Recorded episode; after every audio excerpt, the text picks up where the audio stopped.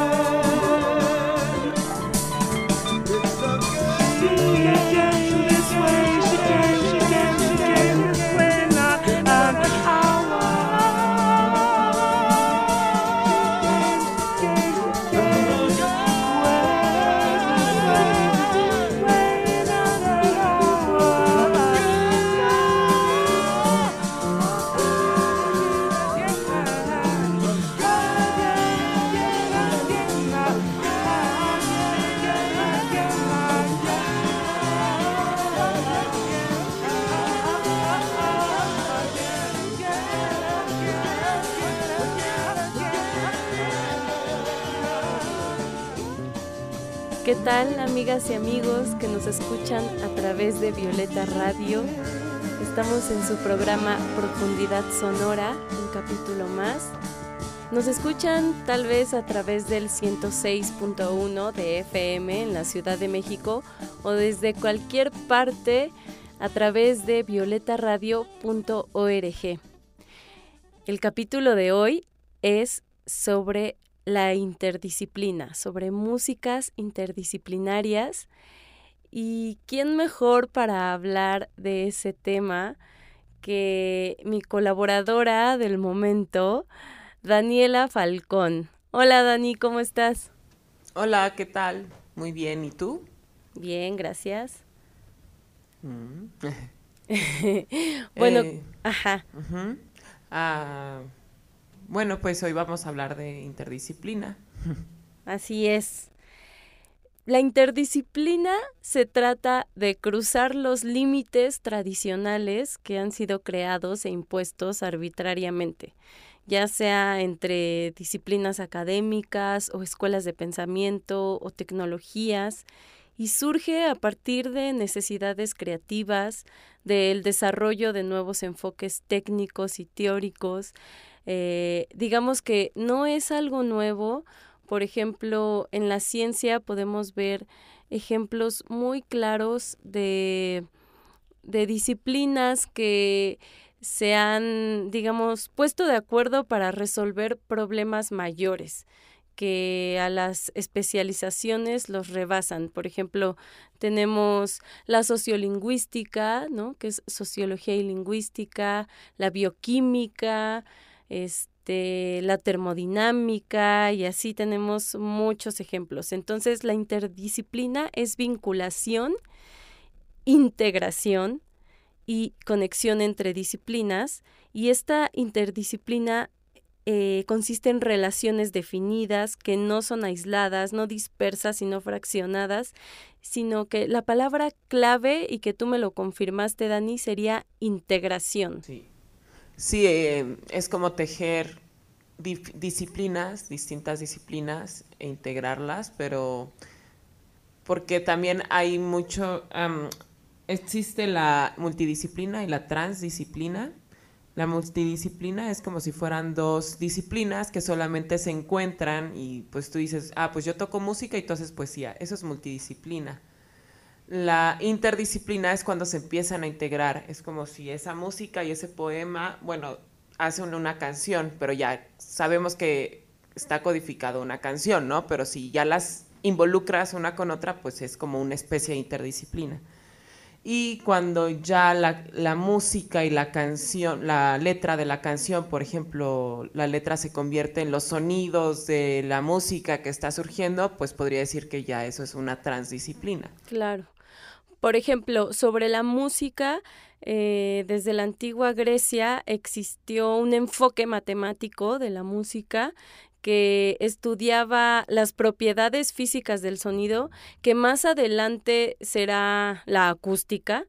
Este, pero no, no solo eso, a la perspectiva matemática y física de, del sonido, sino que también otras disciplinas son importantes para el entendimiento de las construcciones musicales, como la sociología, la filosofía, incluso la, la informática. Las primeras eh, digamos que son ciencias sociales, pues porque es valioso e importante conocer el pensamiento musical del artista dentro del contexto, digamos, social del que se escribe la obra. Y bueno, después también los aspectos técnicos, científicos, pero incluso emocionales del artista. Y, por ejemplo, de acuerdo a estas eh, técnicas matemáticas y geométricas que estudian el sonido y la música, eh, yo te comentaba que me pareció muy interesante, por ejemplo, eh, la música estocástica. ¿Quién es el, uno de los más importantes de esta música? Pues sería Yanis Xenakis, que, bueno, él, él en principio pues, era arquitecto y mezclaba arquitectura con música. y pues las formas matemáticas estocásticas que están envueltas en las construcciones o en los planos o formas naturales, orgánicas de la naturaleza que, se reproducen, ¿no? Y bueno, también hubo un movimiento de muchos músicos que em, querían hacer cuestiones matemáticas y convertirlas en sonido. En siglo XX hubieron muchas manifestaciones. Claro. Y digo, también hay otras perspectivas del análisis musical. Por ejemplo, puede ser a partir de la partitura o de la interpretación donde se hacen análisis auditivos y análisis del pensamiento musical y expresivo, pero también el análisis musical a partir de, de los modelos de la música contemporánea que requiere de nuevos oídos que escuchen esta música, pero también de nuevas formas de interpretación. Es un tema muy, muy complejo esto que estás comentando dentro de la música contemporánea porque pues ahí ya, ya hay muchas vertientes, ¿no? Ya hay muchas escuelas, muchas manifestaciones, muchas integraciones, muchas puntos de vista de lo que es música, que no es música.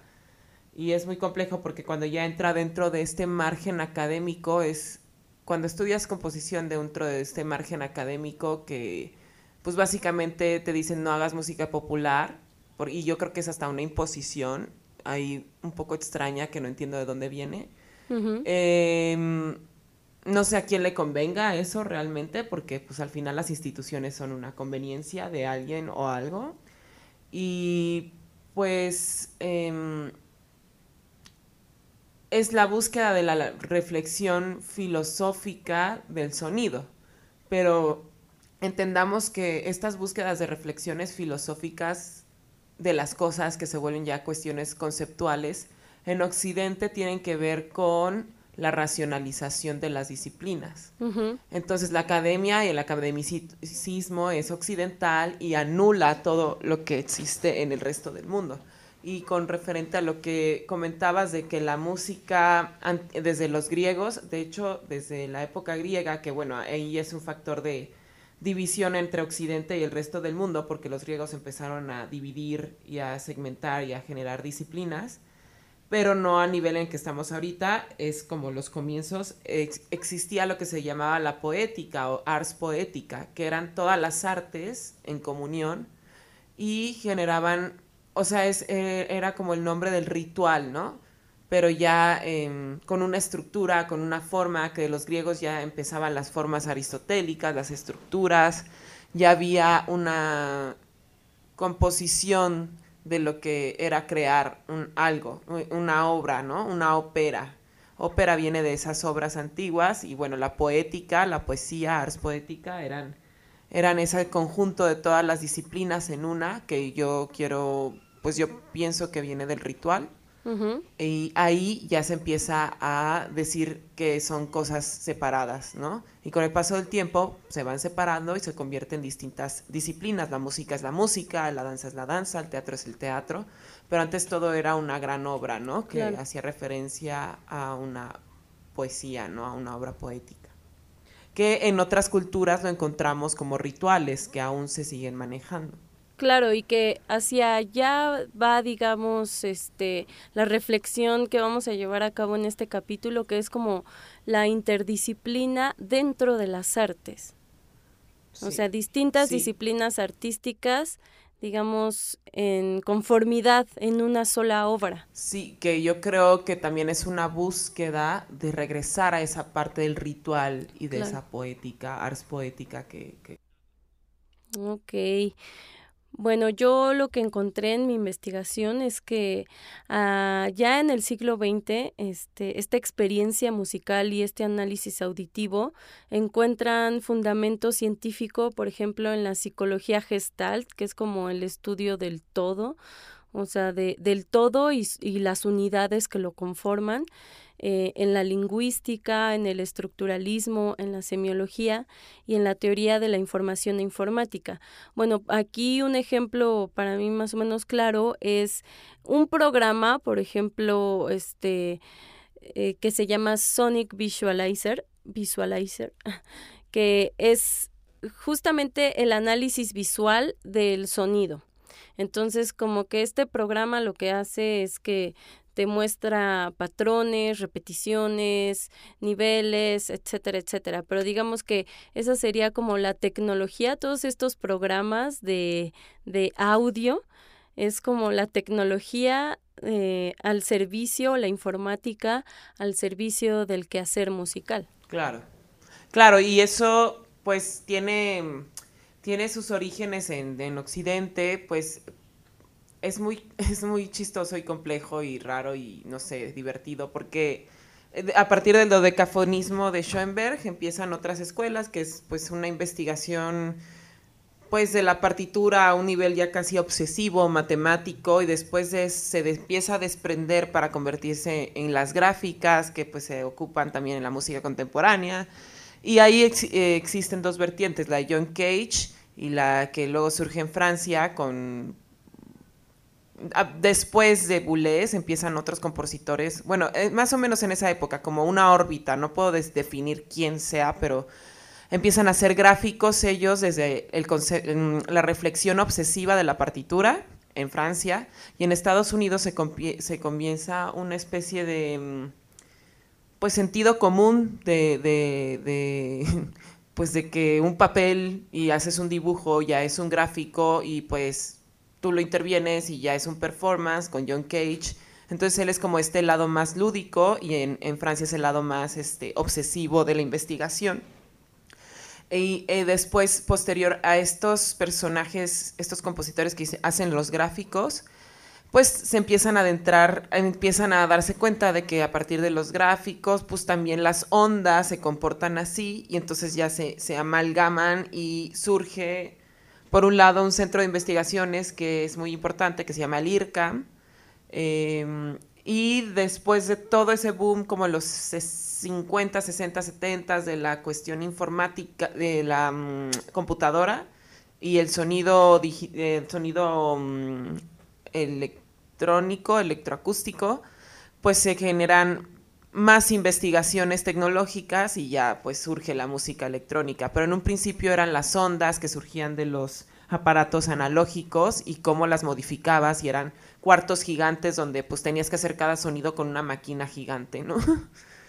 y salía de la computadora en impresión con una gráfica que pues también se ocupaba para escribir orquestas, por ejemplo, pero en distintas perspectivas, ¿no? Bueno, por ejemplo, eh, el quehacer de los musicólogos también requiere de interdisciplina porque ellos, por ejemplo, estudian moral, paleografía, edición de textos, métrica, iconografía, historia, sociología, filosofía, semiótica, estudios culturales, etcétera. O sea, o sea, podemos como para ir cerrando esta introducción que en sí cualquier, ninguna disciplina está aislada, ni ninguna ciencia está aislada. Si bien existe la especialización, llega un punto de, de reduccionismo que tienes que salir de nuevo a, a ver las conexiones con otras disciplinas. Eh, sobre esto que hablábamos, yo creo que para mí lo más importante, o sea, respecto al estudio de, de la música y el sonido, lo que los tres puntos que me parecen más importantes son la intencionalidad creativa, el universo sonoro que crean los artistas y el contexto, tanto en el que se creó como en el que se está mostrando, en el, contexto en el que se entrega al público esa obra. Y aquí tengo una frase de Wagensberg eh, de 2014 que dice que la interdisciplinariedad es necesaria porque la realidad no tiene ninguna culpa de los planes de estudios que se pactan en escuelas y universidades. muy chido. Claro, me encanta. y, por ejemplo, el tercer punto que dices del contexto me parece de los más así súper importante y que siempre se olvida, ¿no? y que siempre existe este ego dependiendo del lugar donde seas, de que tiene que ser de una forma, ¿no? Cuando pues es como, pues no, hay, hay distintos contextos y una diversidad enorme de, población y no puedes segmentarlo a que algo es correcto o no. Claro, Ajá, sí, dime, dime. No, y la interdisciplina pues es la que busca esa diversidad, ¿no? Como que me he dado cuenta que la gente que es interdisciplinaria busca la diversidad y como que no anda este juzgando todo, sino más bien busca integrar el todo, ¿no? Busca integrar, aunque sea muy analítico o muy conceptual algo, pues lo integra con otra cosa, pero también busca que haga sentido y que pueda ser pues comunicado a otras personas. Claro, sobre... A las personas en general, en los sí. que pueda ser más universal. Pues. Claro, buscando la universalidad.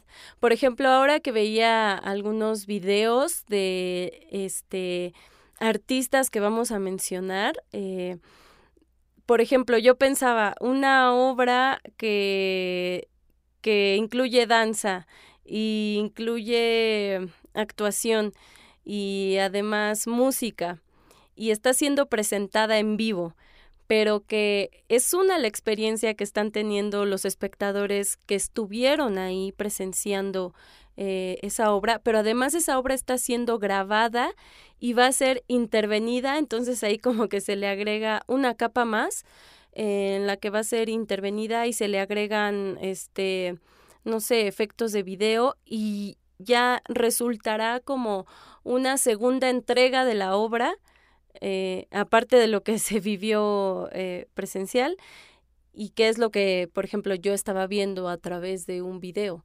Entonces es súper interesante como estas, estas capas. Claro, o sea, ya, ya la interdisciplina te llega a ti que estás sentada en tu computadora después de que fue presentado en vivo, pues tú estás viviendo otra parte de esa interdisciplinaridad, ¿no? O, claro o cómo utilizas el internet como uno de los videos que vimos para crear algo, ¿no? Y que pues ese es otro tipo de interdisciplina, ¿no? Mezclar pues algo tan burdo como los tweets de internet para hacer ópera, ¿no? Para... Sí. que ya más adelante escucharán a qué nos referimos. Yo creo que es buen momento para que vayamos a una primera rola y vamos a escucharla y regresando hablamos de la autora de esta rola, que es Meredith Monk, que ya había sido mencionada en algún programa anterior por mi querida Shanti. Pero bueno, hoy viene totalmente al caso y vamos a indagar más sobre ella. Entonces vamos a escuchar Dump de Meredith Monk y regresamos.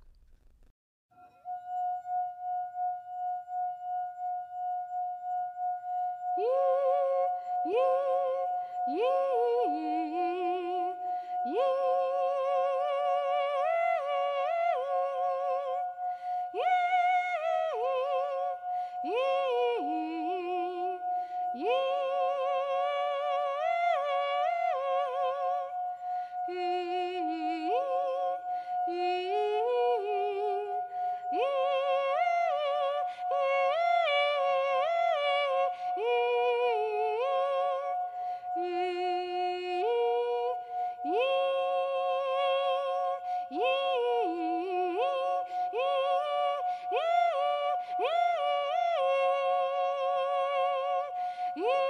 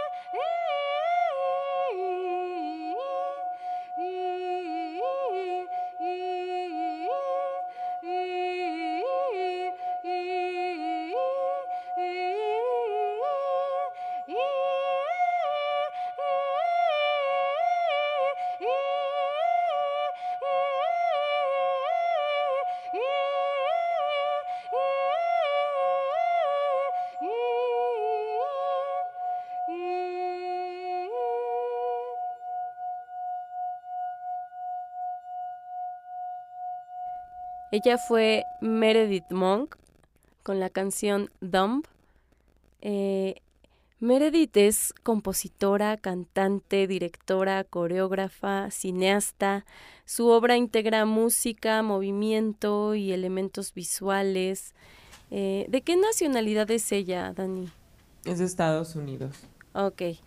Ella estudió un método llamado Dalcross, bueno, no sé si se pronuncia así, pero este método consiste en la enseñanza de la expresión, el ritmo y estructuras musicales a través del movimiento físico.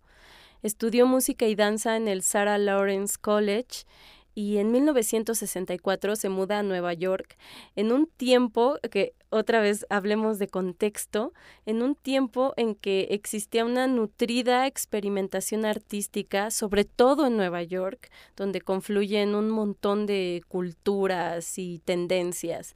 Este, en 1969 presenta Juice, una cantata teatral en tres tiempos, en la rotonda del Museo Guggenheim. En 1971 lanza su primer álbum, Key, y en 1978 funda Meredith Monk and Vocal Ensemble, con la cual eh, realizaron giras mundiales y numerosas grabaciones. Escribió óperas como Monk, Quarry y Atlas. Su música también apareció en películas de Jean-Luc Godard y los hermanos Cohen.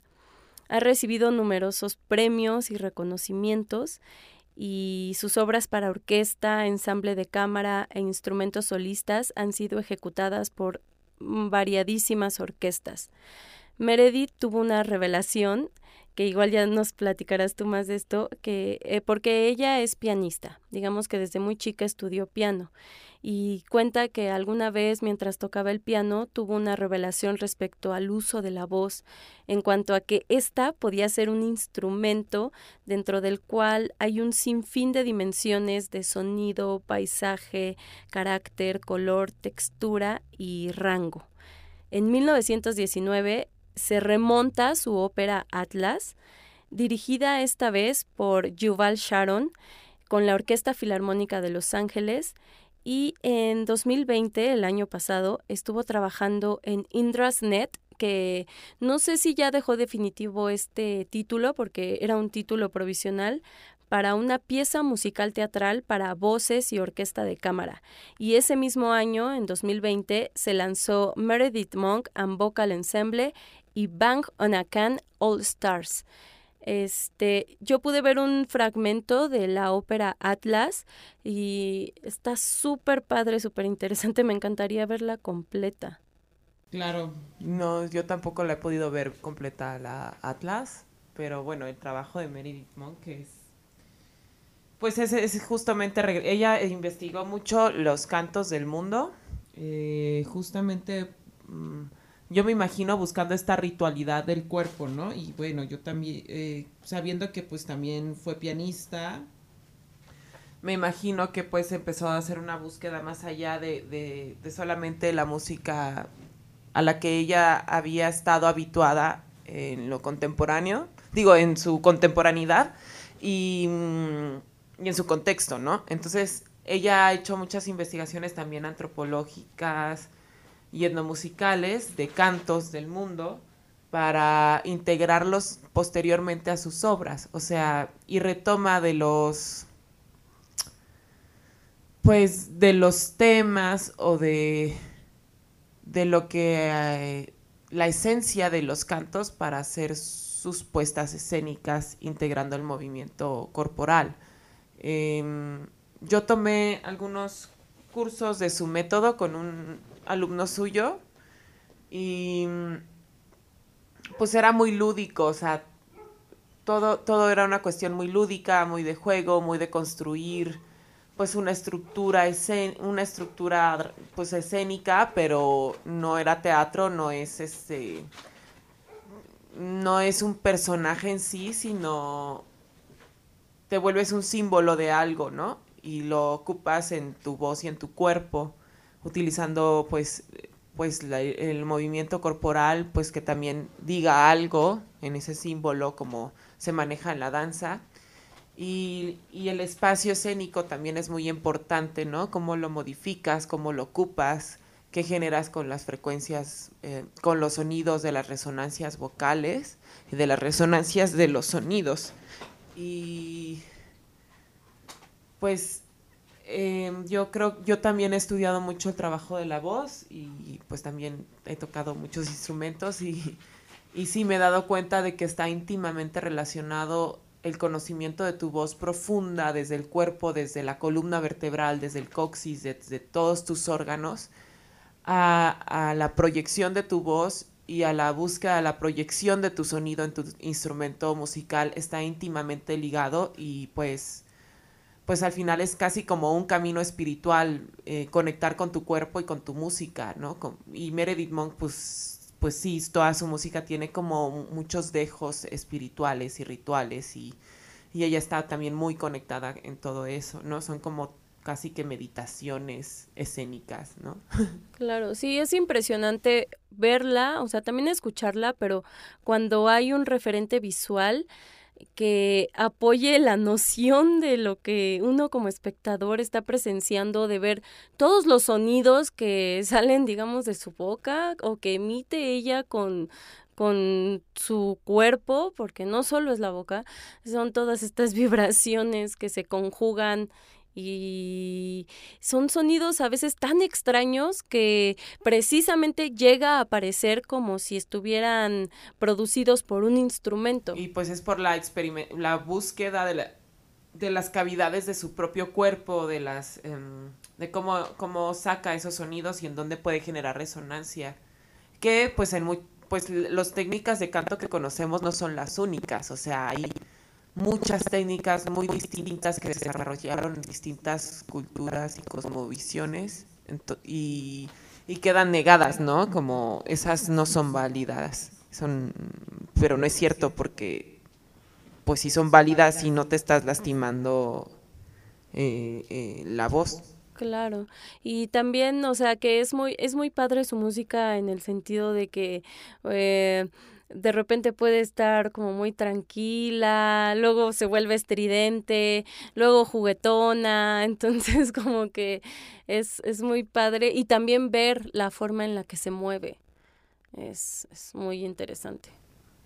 Como una puesta escénica, ¿no? Que va pasando por todas las, las, pues por muchas emociones, ¿no? Como por una composición escénica. Y lo mismo pasa con la música clásica, que, tenía distintas este, pues emociones que surgían en una pieza de una hora, por ejemplo. Este, les tenemos otra rolita preparada. Eh, ¿Te parece si la vamos a escuchar ya para hablar sobre nuestra siguiente artista interdisciplinaria? Claro. Esto que vamos a escuchar es de Sarah Small, ya, le, ya les contaremos quién es y es del álbum Secondary Dominance y se llama Blowing Dandelions, que es como soplando dientes de león. Nice to meet you. I'm drowned in quiet adorn of the flower bed. Do I sing? Do you sing? The flower. flower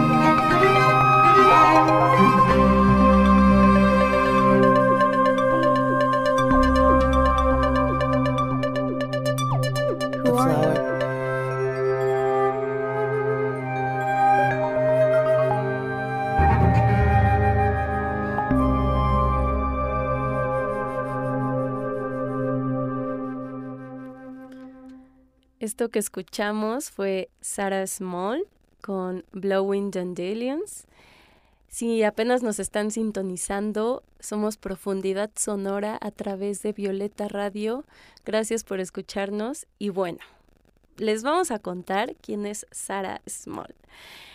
Ella nace en 1979 en Washington, D.C. Es artista, fotógrafa, cantante y directora de cine.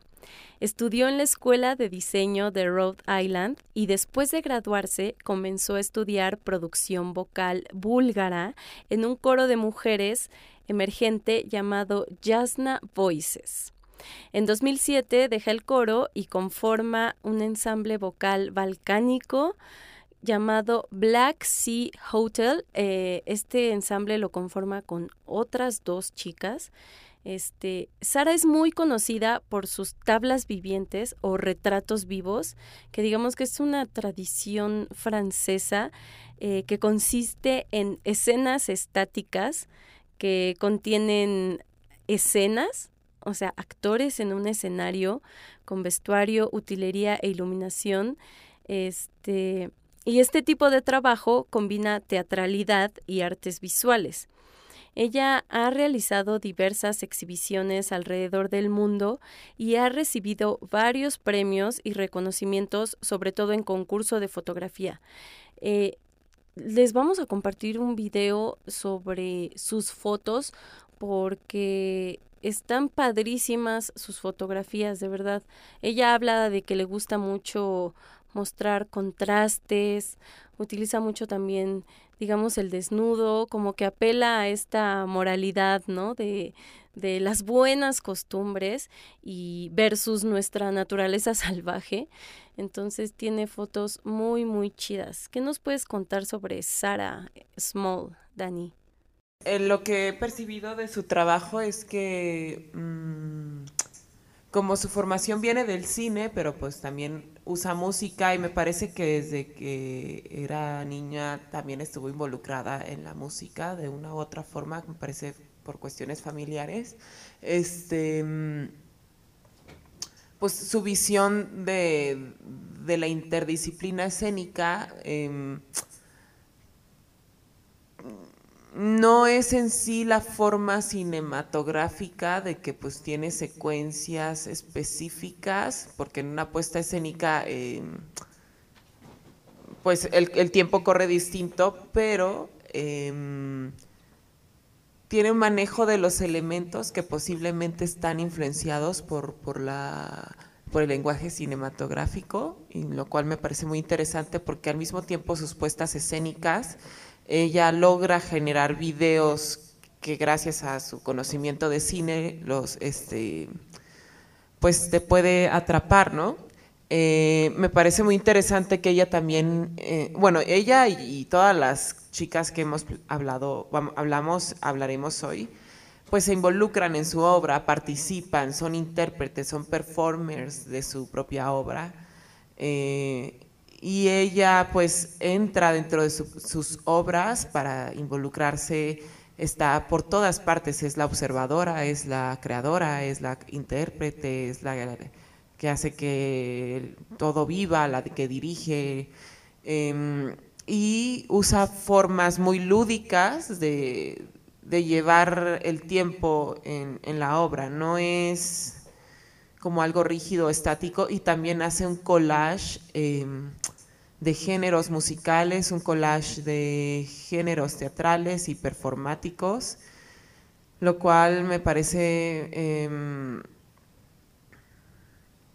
muy, ¿cómo se dice? Empático, o sea, logra generar empatía en su público y no es una pretensión académica, sino que siempre viene desde ella misma, aunque también se mueve dentro de los círculos experimentales de la música. Sí, tiene, tiene unos videos musicales muy chidos, uno donde sale como con otras chicas que son bailarinas, una niña que es bailarina y justamente el de Blowing Dandelions me atrapó porque también tiene un discurso visual muy bonito que es como una chica tirada en el pasto, en, eh, en un idilio con uno de estos dientes de león que tú soplas y salen como volando así.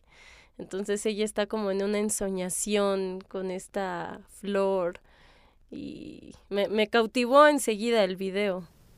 Claro, aparte sus formas de hacer fotografía y video tienen eso, ¿no? Como que en general tiene formas de meterte en otro mundo, ¿no? Aunque, aunque sus fotos sean, pues, pues no tan fantásticas, como que generan otros mundos y en sus puestas escénicas también, ¿no? Es como si te envolvieras en otro universo. Sí, y me gustaría preguntarte, Dani, porque estaba leyendo tu reseña, porque eh, quizá no todas nuestras radioescuchas lo sepan, pero Daniela también es música y ella también trabaja en la interdisciplinaridad. Entonces yo estaba leyendo tu reseña y vi que al final venían una, un- una muestra de tu trabajo fotográfico. Y bueno, ahorita que justamente algo de Sarah Small, digamos, muy destacable son sus fotografías, estaba viendo también tus fotografías y están muy chidas. Eh, Daniela ha hecho trabajo antropológico desde, desde hace mucho Bueno, tiempo. acompañando a mi madre, y- pero sí es, sí es importante en mi vida, pues sí es, sí es algo que me, que Claro. que lo llevo, pues. Ajá. Y justo estas fotos eran de unas islas flotantes en el en Perú. Ah, sí. Sí, esto, Cuéntanos, cuéntanos sobre este trabajo, sobre tu fotografía, sobre cómo tú has vivido la interdisciplina como música. Cuéntanos. Pues mira, la música siempre me ha gustado, desde que era muy chiquita me gustaba y por cuestiones de donde yo crecí, pues, pues no me fue tan posible estudiar como yo hubiera querido tan, tan de tan corta edad, pero aunque sí, o sea, sí empecé de corta edad, pero no tan corta como, como me hubiera gustado. Y por otro lado, em, pues como siempre iba viajando con mi- mis padres, pues siempre tenía muchas impresiones de lugares nuevos, ¿no? Entonces como que, la, eh, bueno, el aspecto visual siempre es como el dejo que me deja un lugar, el dejo que me dejan las cosas, pues me gusta retratarlas, ¿no? O escribirlas, o cómo escribes, cómo eso que ves en un retrato lo escribes y se convierte ya en una en un, en un poema o en un escrito o en una novela, ¿no? Simplemente de una fotografía. Y mm, también hice pues teatro desde chica y pues de una u otra forma no podía deslindar lo que me generaba pues la música y lo visual. Em, Yo sentía que cuando era niña veía la música, ¿no? Pero al mismo tiempo la sentía, entonces era como un todo, como si fuera la música la base de la vida, ¿no? Y con la fotografía, pues como me gustaba todo esto, o sea, todo el tiempo, siempre me ha gustado pues todas las artes o todo lo que es la percepción del mundo y convertirlo en un trabajo estético. Em, me gustaba, me acuerdo que como a los nueve años quería una cámara fotográfica y me la dieron y entonces estábamos viajando y me puse a tomar fotos porque primero me dieron una de juguete y yo dije, no, yo quiero una de verdad, no quiero una de juguete. Y ya me dieron de esas de rollo y resulta que pues sí, no me salían tan mal las fotos y ya luego más grande pues era mi forma de, de poder desfogarme del, un poco del mundo porque también en donde crecí no me gustaba mucho mi realidad social ni la gente, entonces con la cámara pues podía como darle la vuelta a la realidad y tomar fotos que pudieran ser de la, de la cotidianidad, pero tomarlas distintas. Y luego tenía a mi mejor amigo y nos disfrazábamos y nos íbamos a la calle a hacer performance y estábamos bien loquitos y nos poníamos a tomar fotografías de todo. Y de hecho este amigo pues es, Alberto Lanz, que ahora es un fotógrafo muy conocido, bueno, algo conocido, y, y fue muy bonita toda esa experiencia que él y yo vivimos, porque creo que ahí fue un- una fusión de creación en la que pues él se fue más hacia la fotografía un poco ligada al mundo del fashion, pero con esta fantasía de los personajes, y yo me fui a la interdisciplina escénica. Y pues estas fotografías que viste, eh, pues son de mis viajes, ¿no? A mí me encanta viajar y verlo, lo- el regalo que me deja una impresión, ¿no? Entonces trato de sacarla en las fotografías y esas islas flotantes, pues efectivamente fui en un viaje con, con mi madre que, que también le gusta mucho investigar y, y, y era en el lago Titicaca. Son unas islas que... mm. Este, este es un pueblo que se llama Los Uros, que huyeron de, de- desde los incas. Era un pueblo que no hablaba quechua, era aparte. Desde esas épocas prehispánicas huyeron de los incas y se metieron al lago Titicaca y sobrevivieron haciendo como balsas de un material que es como un carrizo que se da en la zona. E Incluso cuando llegaron los españoles fue muy difícil que llegaran hasta ellos porque ellos vivían flotando, ¿no? Hasta que en algún punto, pues sí, los pudieron ya como conquistar, pero fueron de los últimos en el siglo XX, me parece, y hace 50 años o un poquito más empiezan a hacer estas islas porque vivieron en balsas muchos años, en barcos, eran como barcos por generaciones, imagínate eso, es impresionante. Sí, ojalá que las personas que nos están escuchando pudieran ver estas fotos. ¿Las tienes eh, únicamente en Flickr o están en otras redes?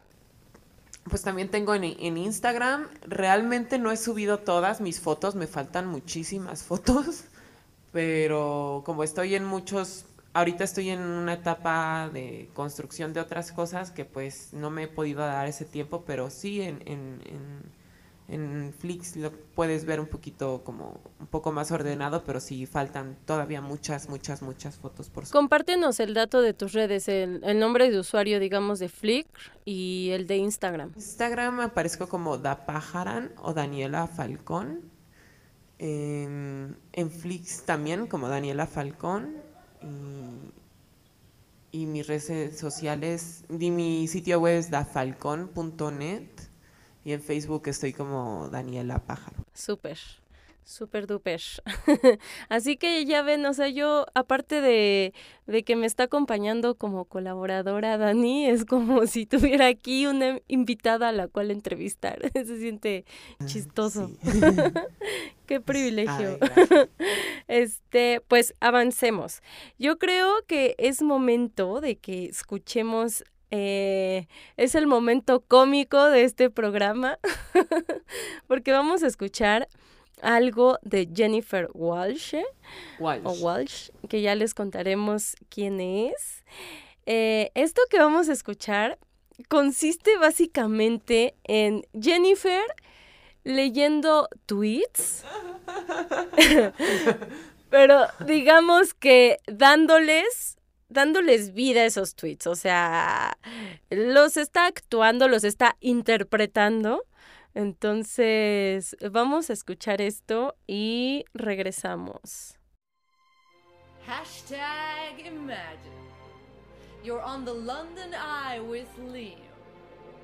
It suddenly stops at the top, and Liam goes down on one knee and proposes to you.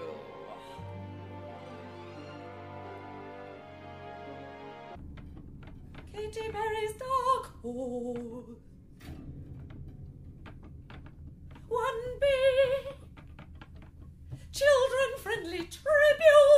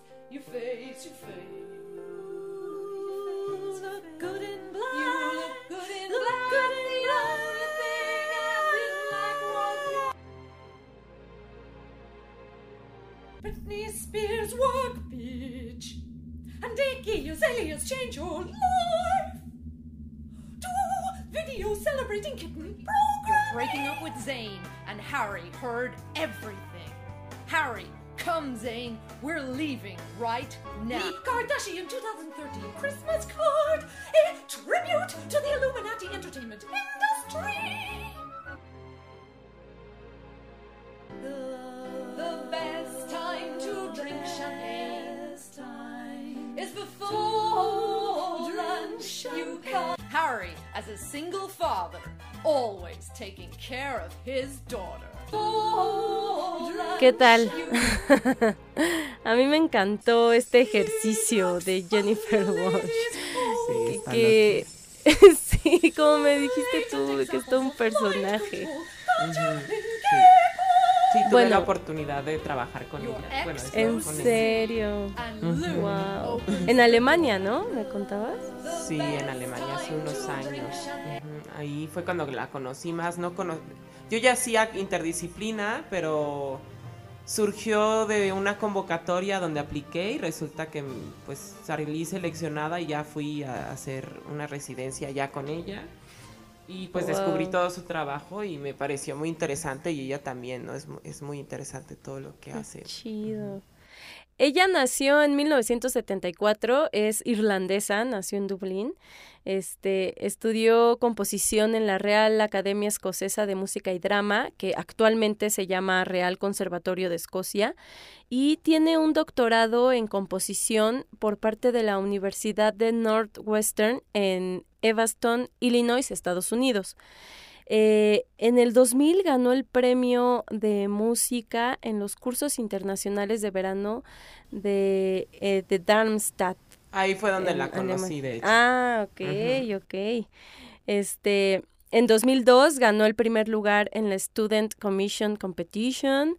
De 2003 a 2004 fue miembro de la Academia Schloss Solitude en Stuttgart, Alemania, y fue compositora residente de la National Sculpture Factory en Cork, Irlanda. En 2004 a 2005 vive en Berlín como invitada de la DAD, Berliner Kunstelprogramm. Eh, en 2006, de 2006 a 2008 fue compositora residente en South Dublin County. En 2007 recibió un subsidio por parte de la Fundación para Arte Contemporáneo que reside en Nueva York. Este, digamos que es como una beca. Y en 2008 fue galardonada con el Premio Musical por Composición eh, que otorga el Ministerio para Ciencia y Cultura alemán. Eh, en 2014 fue invitada como curadora al Festival Danés de Música y Sonido. Ella ha pertenecido a una gran variedad de ensambles. Igualmente ha recibido subsidios, eh, o sea, becas de distintas organizaciones internacionales y sus trabajos han sido presentados en numerosos festivales. Además de su actividad como compositora, frecuentemente se desempeña como vocalista, eh, especializada en diversas técnicas. Como tú nos decías, que existen una variedad eh, muy grande de técnicas vocales. Varias de sus recientes composiciones fueron encargadas y diseñadas para su voz en conjunto con otros instrumentos y también es activa como improvisadora y con regularidad actúa con músicos en Europa y Estados Unidos. Uno de sus más recientes proyectos es Grupat, que me pareció loquísimo esto, porque eh, en este proyecto ella asume nueve diferentes alter egos. Entonces, con esos alter egos conforma un colectivo artístico. Y, y este colectivo conformado por ella y sus múltiples alter egos, Personalidades. ajá, crean, hacen composiciones, instalaciones, partituras gráficas, películas, fotografías, esculturas y moda. Sí, es- loquísimo. Es, es loquísima. Hizo una ópera de Barbies también. Ah, mira, justo. Pero aparte ha, hecho cosas, o sea, desde ella sola, así pues caracterizándose, hasta Ajá. con orquestas muy importantes, ¿no? Es como...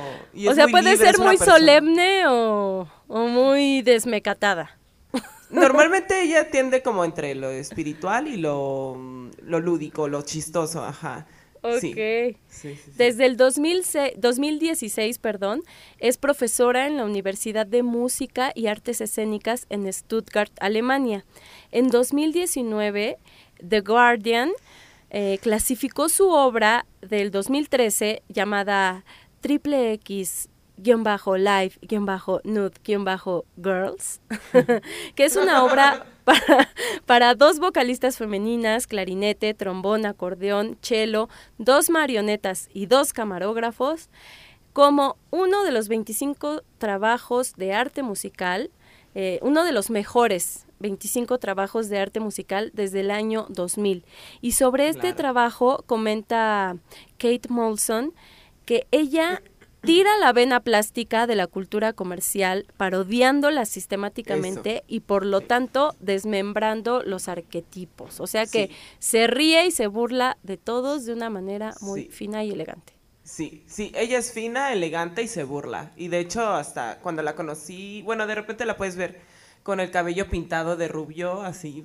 No es, eh, o sea, su cabello es castaño, pero lo hace como dentro de este mismo personaje que, que crea, ¿no? Y que se burla, porque en realidad ella es una persona como, pues muy lúdica, muy chistosa, muy abierta, muy que no le importa, o sea, muy, muy espontánea, como que tiene un brillo especial y, y, se burla nada más. Y le gusta la libertad y la integración de la gente y como una onda de, de ética social y moral y como de, de generar eh, apertura para, para los que no tienen voz, ¿no? Por eso hace todo esto de que se burla.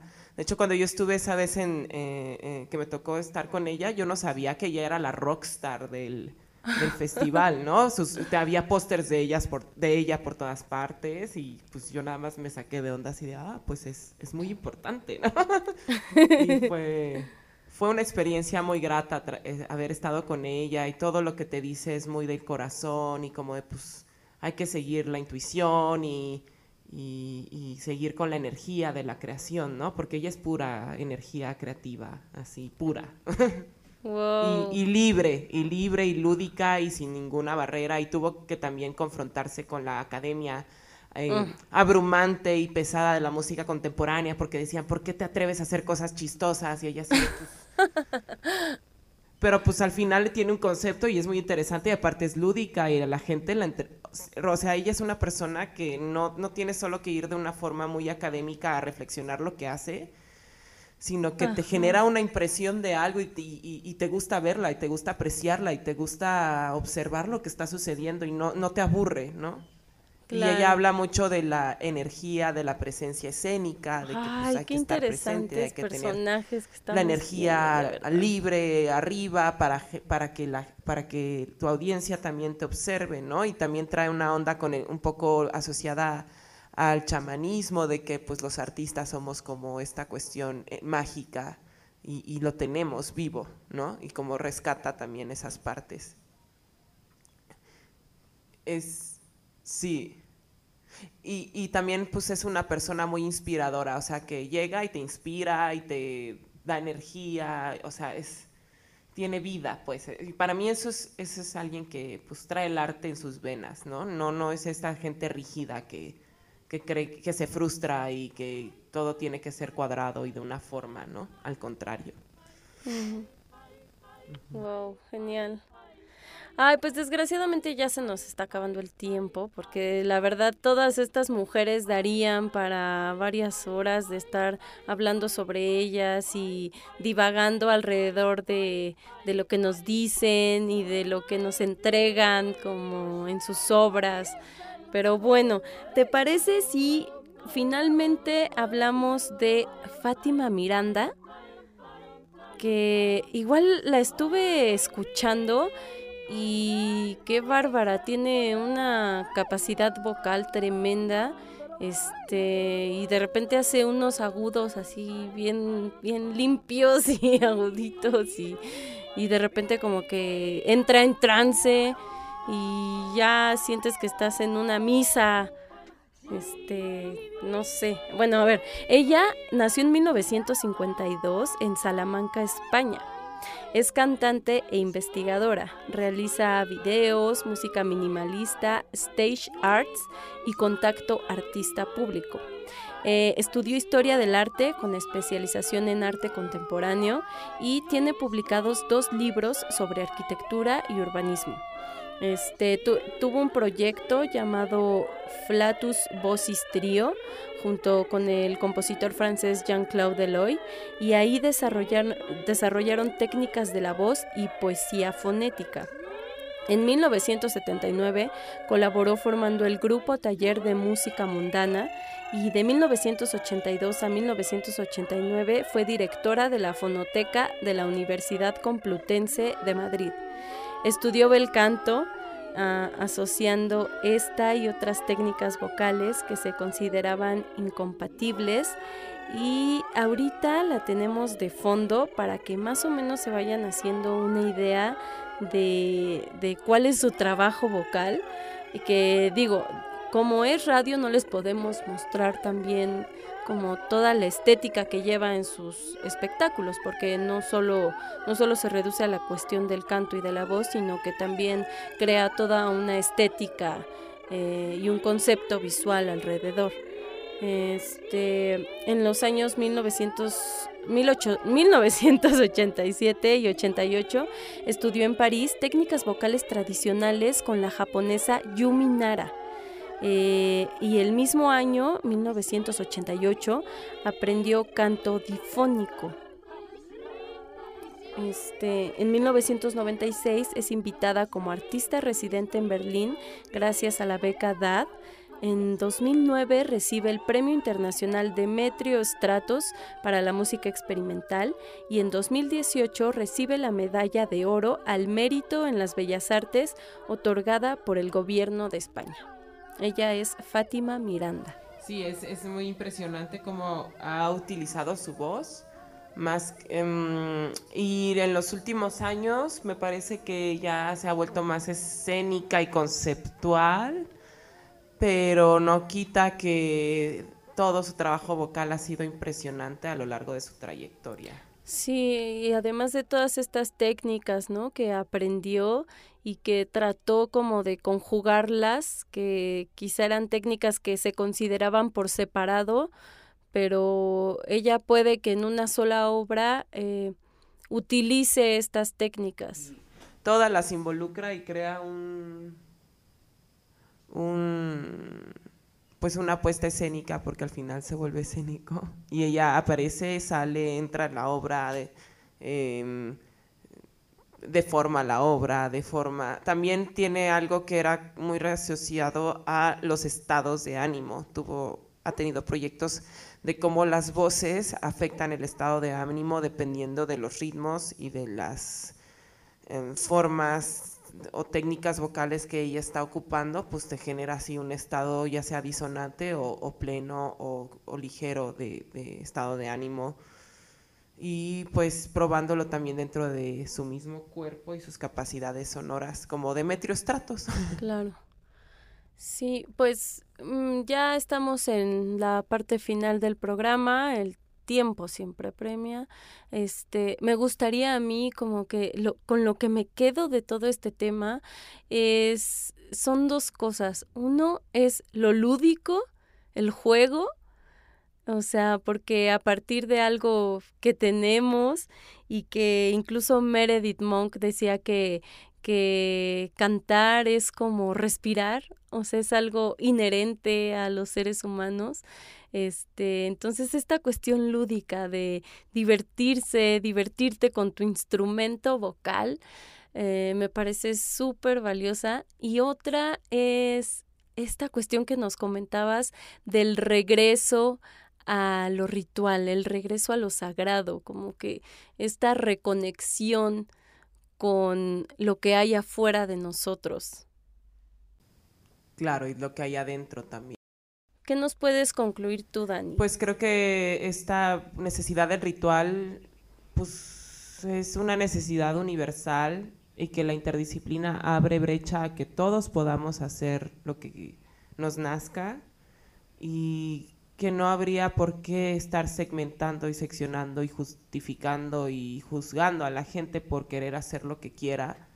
Me parece un fallo enorme de las instituciones en general que exista esa segregación hacia pues, la, la libre expresión, porque al final de cualquier libre expresión surge cualquier libre técnica y cualquier cosa solamente es la especialización de las cosas. La música contemporánea occidental o la música clásica occidental también surge de rituales, también surge de un proceso de procesos históricos, también surge de, del estudio de algo específico, no surge de la nada y la gente no surge sabiendo, no nace sabiendo y no nace ya teniendo una super técnica, al contrario, viene de, de un lugar lúdico y de ahí se, el amor a la técnica es distinto a solamente forzarse a tener que ser perfecto, porque ahí es donde pierde Claro. su, su capacidad expresiva y artística, porque creo que al final es eso el arte, expresar. Claro. Pero Y como, como este regreso a la comunidad, ¿no? A mí también me gusta mucho ese pensamiento de que el conocimiento es libre y nos pertenece a todos. Y esto